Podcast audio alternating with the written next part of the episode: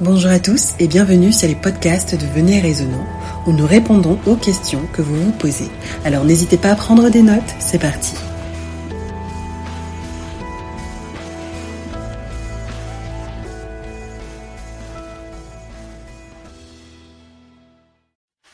Alors William, on vient à peine de commencer notre série d'études sur le livre d'Apocalypse et le sujet qu'on va voir aujourd'hui est en lien avec cette série d'études. On va parler de l'identité volée du chrétien et de sa mission.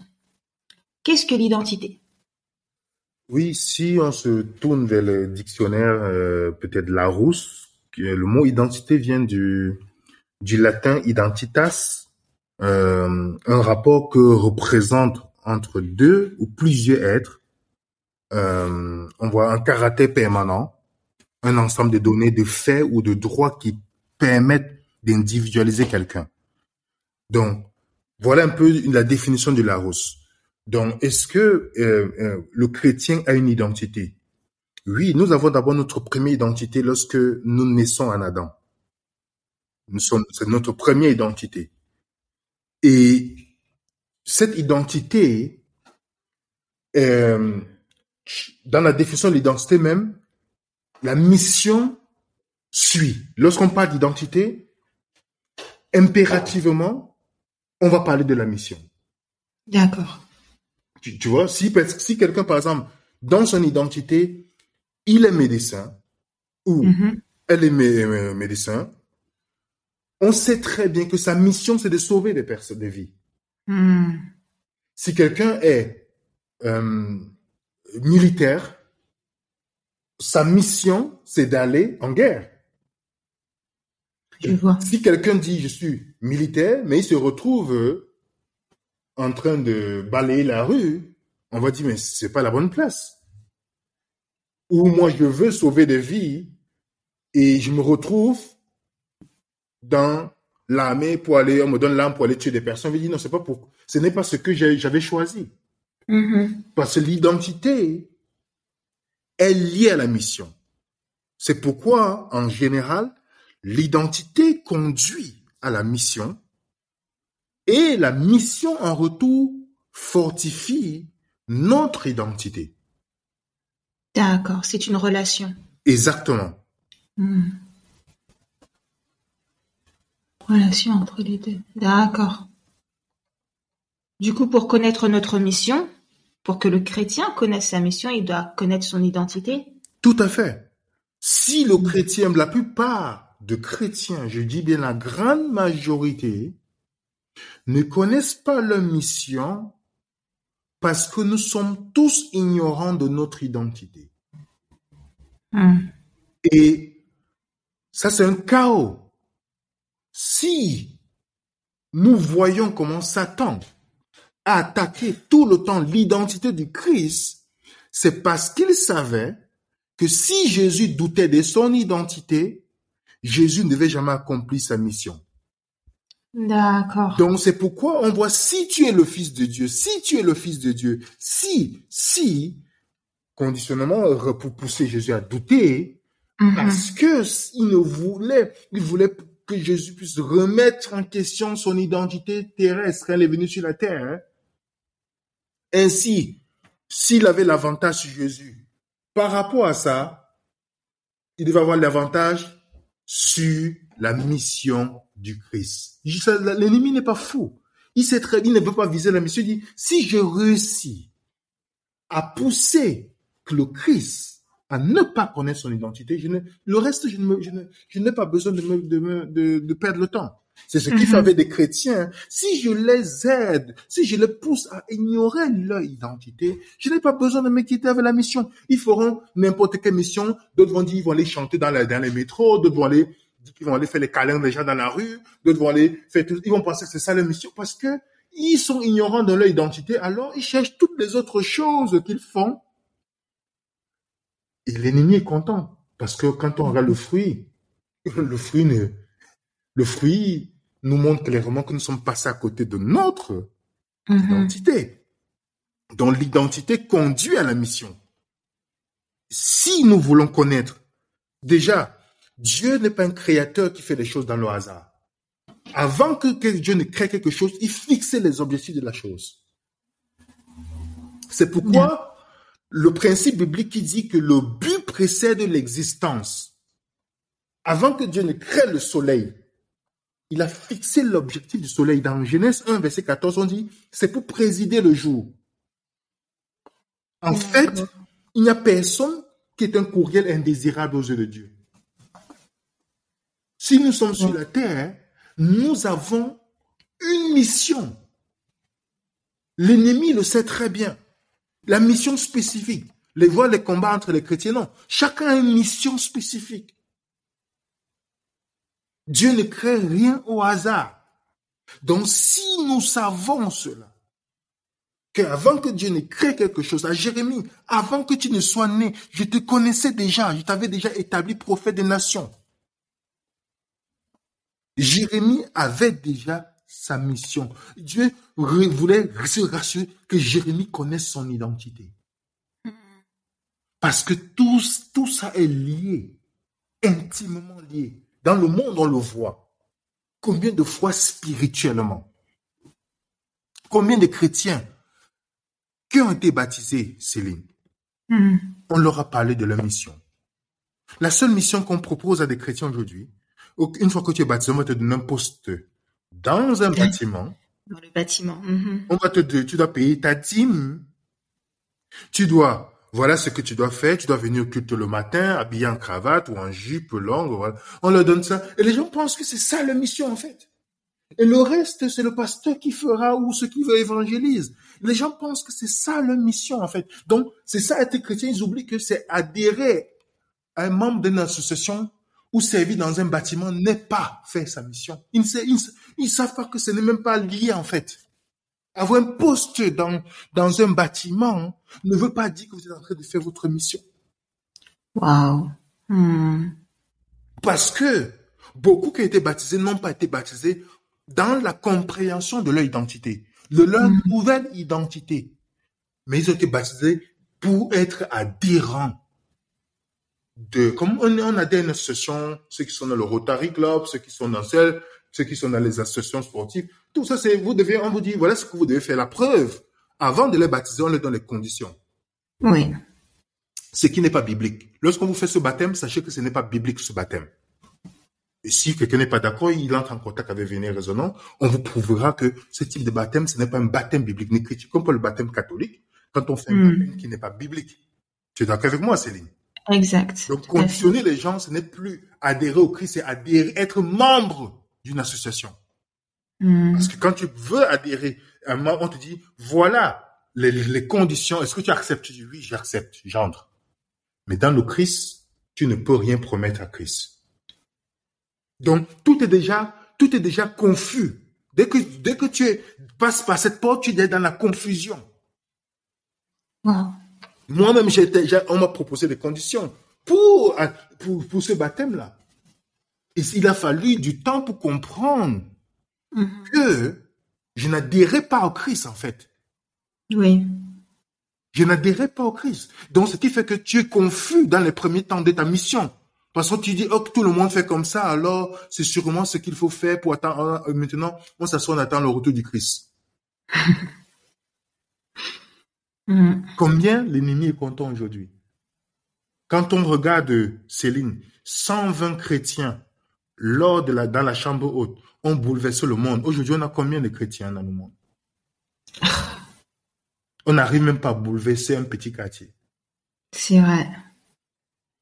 Donc, ça, ça en dit long si les gens ne voient pas que c'est un sujet sérieux, à lieu de se battre pour qui, qui va mettre le voile ou pas, qui va mettre les mini-jupes ou pas, si les gens ne voient pas que c'est un sujet sérieux, mm. chacun devrait réétudier. C'est quoi maintenant mon identité mm. En fait, on n'appelle même pas beaucoup de chrétiens chrétiens dans la Bible. Hein. Mm-hmm. Si tu remarques bien, ce n'est pas un, ce n'est pas un thème, on dit, on parle, on les appelait les premières fois chrétiens à Antioche, mais ce n'est pas vraiment un thème qu'on utilise pour définir les chrétiens. Hmm. Mais il y a un autre thème. On l'a vu quelquefois, pardon, on l'a vu quelquefois dans le livre de Actes. C'est vrai que c'était pas, Il n'y avait pas beaucoup, beaucoup ce mot-là. Voilà. Dans, quand on utilise des actes, c'est pas le mot qu'on associe beaucoup aux chrétiens. Hum, hum. Peut-être on a aujourd'hui on, on dit les chrétiens, les chrétiens. Voilà, je suis pas contre le fait qu'on dit les chrétiens, mais ce n'est pas un mot qu'on retrouve plusieurs fois pour associer les gens qui suivent le Christ. Hum. Mais plutôt, il y a un mot qui est spécial lorsqu'on parle de ceux qui ont accepté le Christ dans la Bible. Hein? Nous allons aller ensemble, Céline. Mhm. C'est, on va, est-ce que tu peux lire pour nous Apocalypse Oui. chapitre 1, euh, le verset 5 à 6. Je sais pas si tu as la version Martin. Alors, attends. Version Martin. Apocalypse 1, versets 5 et 6. Et de la part de Jésus-Christ, qui est le témoin fidèle, le premier-né d'entre les morts et le prince des rois de la terre. À lui dis-je, qui nous a aimés et qui nous a lavés de nos péchés dans son sang, et nous a fait rois et sacrificateurs à Dieu son Père, à lui soit la gloire et la force au siècle des siècles. Amen. Hmm. Il a fait de nous des rois et sacrificateurs. Hmm. Voilà. 6. Parce que la- la- la- lui, ce qu'on dit, il a fait de nous un royaume de sacrificateurs. Non, non, non, non, non. Oui. Jésus nous colle deux identités ici. Hmm. Roi et sacrificateur. Exactement. Il a fait de nous des rois et sacrificateurs. Parce que l'homme avait perdu son territoire. Tu vois, Céline? Mhm. Et Jésus vient récupérer ce territoire, pas pour le garder pour lui, mais pour nous le redonner. Notre grand frère, en fait. D'accord, oui. Donc, c'est pourquoi on dit qu'il est le roi des rois, donc des rois et des rois et reines comme nous, Oui. et le roi de tous, de nous tous. Donc, il, il par, par sa mort, par sa victoire sur la mort, il fait de nous rois d'abord. Avant d'aller sur sacrificateur, imagine comment un roi est censé vivre, Céline. Mhm. Une reine est censée vivre. Parce que beaucoup d'entre nous vivons en dessous de notre identité. Oh oh. Si nous sommes considérés comme des rois et des reines pour le royaume de cieux, ça veut dire que le roi ne mange pas comme tout le monde, il vit pas comme tout le monde en fait. Mhm. Il se démarque bien comme il faut. Et ça, c'est comme un aigle qui, qui vit avec les pigeons. Parce que les pigeons, les, les aigles, c'est les rois des animaux. Ils ne Mm. mangent pas des natures, la nature morte, ils, vont, ils vivent au-dessus. Si un, un, un, un pigeon, on voit un, aigle avec les pigeons, on est confus tous. Oui. Qu'est-ce qu'il fait là? Qu'est-ce qu'il fait là? Et maintenant, il a fait de nous sacrificateurs. Il a fait de nous rois- des rois et des sacrificateurs. Ce n'est pas ton pasteur, entre guillemets, qui est pour sacrificateur. Ce n'est pas le celui qui prêche qui est sacrificateur. C'est toute personne qui accepte le Christ devient sacrificateur. Céline, tu sais seulement que si on on, on- si quelqu'un étudie seulement qu'est-ce que ça veut dire être sacrificateur, la question de la dîme et puis Mhm. les autres choses qu'on trompe les gens avec, tu sais que ça tombe dans l'eau? Ça tombe complètement. complètement.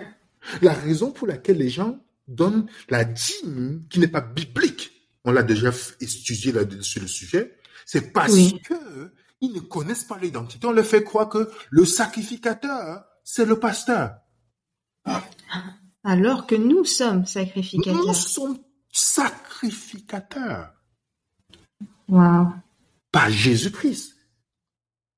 Nous sommes tous sacrificateurs une fois qu'on a accepté le Christ dans notre vie.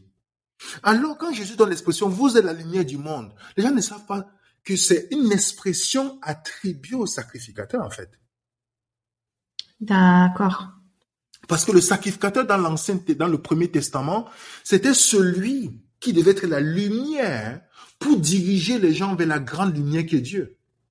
Hmm. Il était le lien entre les, les pécheurs c'est-à-dire le peuple d'Israël, et Dieu. Donc, sur quoi les sacrificateurs vivaient à part. Hmm.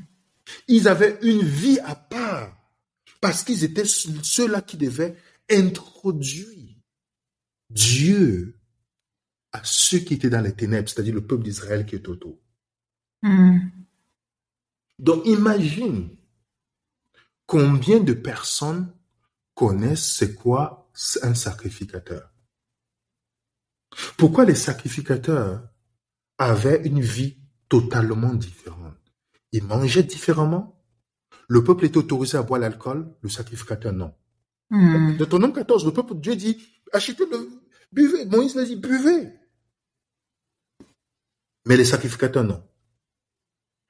Le vêtement de sacrificateur, le style de vie, la, la pensée du sacrificateur et sa mission. Il avait une mission importante, Hmm. révéler le caractère de Dieu au peuple. Wow. Quand Jésus est venu, Jésus qui est notre souverain sacrificateur, qu'a-t-il dit à ses disciples dans Jean 17, 18 Il dit, dans Jean 17, verset 18, même dans Jean 20, verset 21, il dit, comme le Père m'a envoyé, je vous envoie aussi. Jésus est venu faire quoi? Glorifier le Père sur la terre. Hmm. Le sacrificateur, sa mission n'est pas de baptiser d'abord. Hmm. Sa mission n'est pas de d'aller chanter, c'est d'abord de révéler le caractère de Dieu. Le caractère de Dieu. Hmm. Les gens pensaient que la mission, c'est quand on a baptisé les gens, on leur a dit, ok, tu acceptes que nous sommes le reste, nous, tu acceptes aussi, ok, c'est bon, voilà, on est chrétien. Non. Est-ce que avant que la personne soit baptisée, pourquoi je dis, transmettez-le tout ce que je vous ai appris. Avant que la personne soit baptisée, ce qu'on lui a fait comprendre sa nouvelle identité. Ah. Sa nouvelle identité. Voilà ce que tu deviens par la grâce de Dieu. Wow. Donc c'est pourquoi il est facile de détourner les gens de la mission, Mm. juste en leur faisant oublier leur identité. Ils vont aller faire les câlins dans la rue pour dire que c'est ça l'évangélisation.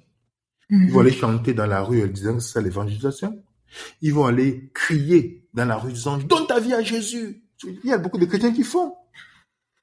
Ils vont prendre des textes, euh, crier à plein gosier, prendre des textes hors contexte. Tu vas aller crier devant la rue, ridiculiser le christianisme. Quelle était la mission du Christ? Révéler le caractère de Dieu. Est-ce que ton voisin voit le caractère de Dieu dans ta vie? Non, non, non. Est-ce que tu as déjà, tu t'es déjà levé un matin en coupant ton gazon, couper le sien sans qu'il te demande? Oh, on est égoïste. Non, Ou- non, non. Ou ta, col- ta, ta coloc, que tu lui dis tout le temps que le sabbat est important et qu'il faut, il faut faire le nettoyage tout. Est-ce que avant qu'elle ne vienne le vendredi, tu as déjà tout nettoyé? Pour lui montrer même sa chambre, nettoyer tout, sa chambre, même repasser, laver ses habits, repasser pour dire, je voulais que tu, tu aies le repos comme moi le jour du sabbat. Mais on est, on est apte à aller dire aux gens, voilà, voilà, vous devez, vous devez faire ceci. Confusion totale.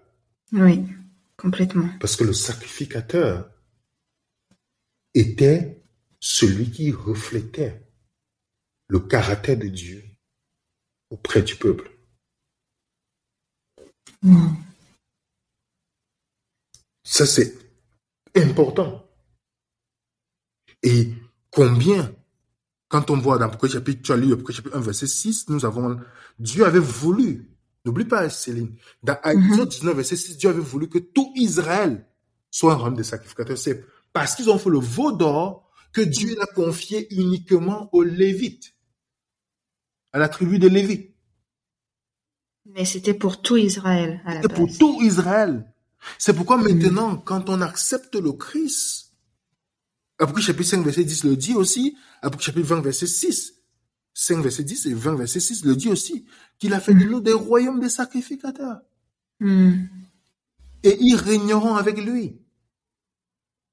En fait, notre identité, c'est ça, en fait. Mhm.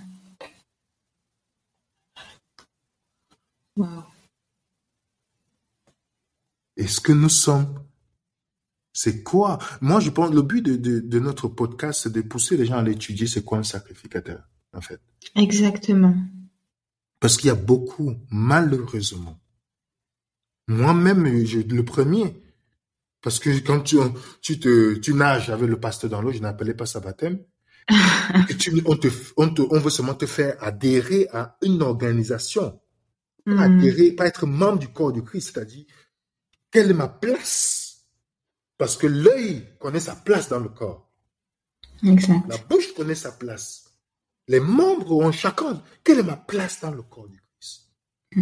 Ils connaissent leur mission, du coup, leur travail. Ouais, on te disait non, tu dois donner la dîme parce que voilà, c'est les pasteurs qui font le reste.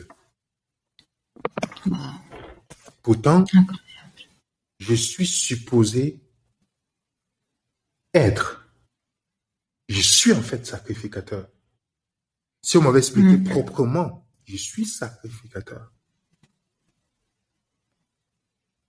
Donc, la mission, condu- l'identité conduit à la mission. Lorsqu'on fait cette mission, ça fortifie notre identité. Notre identité. Mhm. Les deux sont liés.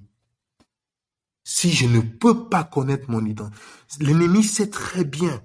Et je prie nos, nos- ceux avec qui nous étudions, vous étudiants de la Bible, comme nous autres, parce que vous ne, nous- vous ne nous suivez pas, vous, nous étudions en Bible ensemble, Mm. de pouvoir réfléchir sur, sur cette identité-là. Si je suis sacrificateur, alors Seigneur, qu'est-ce que, qu'est-ce que ça veut dire pour moi? Qu'est-ce que je dois faire? Dans les sacrificateurs, il y avait des rôles spécifiques. Mhm. Qu'est-ce que je dois apporter ma part de ce que passe, passe, parce que l'œuvre vient de moi. On nous dit bien des bonnes œuvres que Christ a préparées à l'avance pour nous.